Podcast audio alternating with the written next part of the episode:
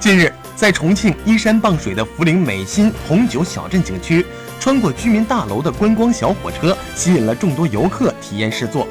据该景区的相关负责人介绍，该观光小火车其实已经运行了六年，只是因为最近网红景点持续火爆，被前往游玩的市民晒到了网上，引来更多的游客一探究竟。据介绍，观光小火车时速为五千米每小时，每趟运行四十五分钟。除了沿途能够欣赏梨湘西美丽的风景外，还能穿越众多的特色民宿。更让游客纷纷举起相机拍照的是，火车穿越景区两栋居民楼这一特色景观，让网红重庆又增添了一个新的创意景点。